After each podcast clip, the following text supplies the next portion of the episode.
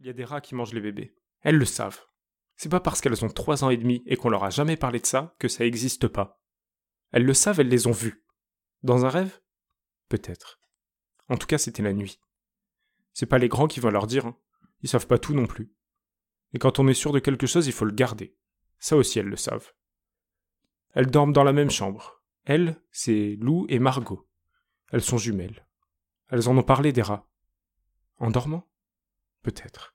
En tout cas, c'était la nuit. Elles l'ont su, en même temps. Elles n'ont pas bien dormi cette nuit-là. Elles les entendaient discuter dans le salon. Ils se décrivaient leurs recettes préférées. Elles ont crié. Maman les a emmenées. Elles étaient terrifiées et excitées à la fois. Quand elles ont franchi la porte, un truc s'est dénoué dans leur ventre. Il y avait juste un papa au téléphone. Aucun rat. Mais elles, elles le savaient qu'ils allaient pas tarder à venir, quand tout le monde dormirait. Dans un rêve? Sûrement pas. Il faut mettre quelque chose en place. Il faut pas que les rats puissent manger leurs bébés, leurs poupons, ceux qu'elles câlinent puis jettent par terre parce qu'il est méchant, et recâlinent parce qu'il a souffert. Il ne faut pas les perdre, surtout pas au bénéfice des rats. Un plan? Lou a eu l'idée. Leur préparer à manger pour qu'ils n'aient plus faim. Facile, elles savent se servir de la dinette.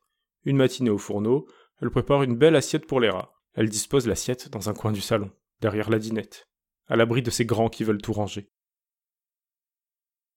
Mais le soir, dans leur lit, elles les ont encore entendus. D'abord, le son des griffes sur le parquet, puis leur voix, des toutes petites voix, qui sifflent et se plaignent que la nourriture n'a pas du tout le goût de bébé, qu'il faudra continuer à chercher parce qu'on a faim. Une mauvaise nuit de plus. C'est Margot qui a eu l'idée d'après. Il n'y a plus qu'une seule solution. Elle l'a vu dans un album. Il faut utiliser la magie la journée, elle prépare le rituel, sans vraiment faire exprès, entre deux fers semblants, entre deux courses à travers la maison.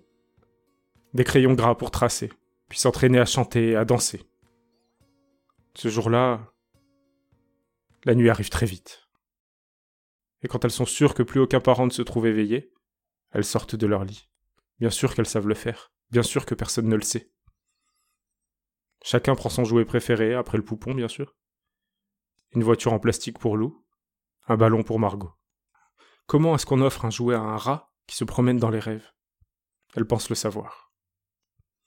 Allumer quelques bougies, c'est optionnel.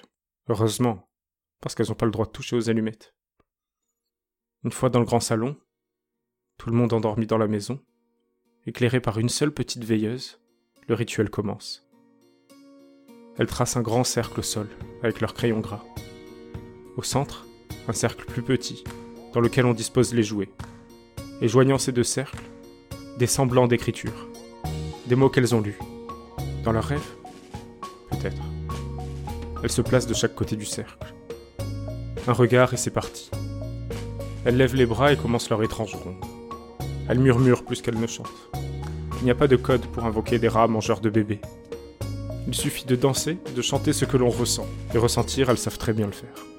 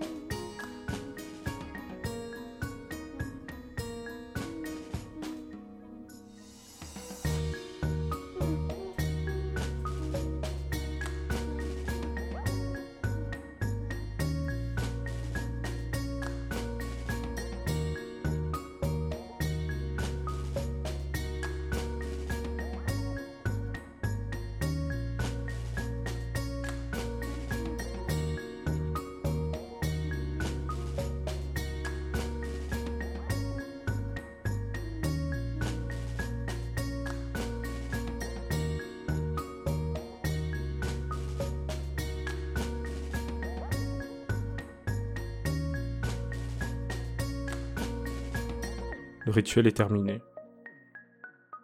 Pas de rat en vue. Elle baisse la tête et les bras.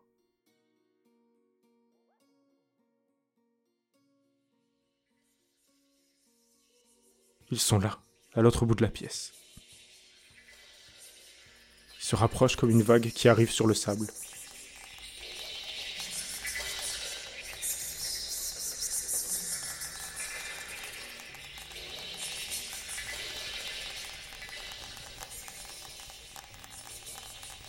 Les rats tas, puis le plus grand, sûrement le chef, monte au sommet. Arrivé à leur hauteur, ils se contentent de dire merci en baissant la tête, à l'une, puis à l'autre. Il descend et prend la tête de la procession, les autres, les jouets. Et la colonie file comme une rivière à travers les pièces de la maison.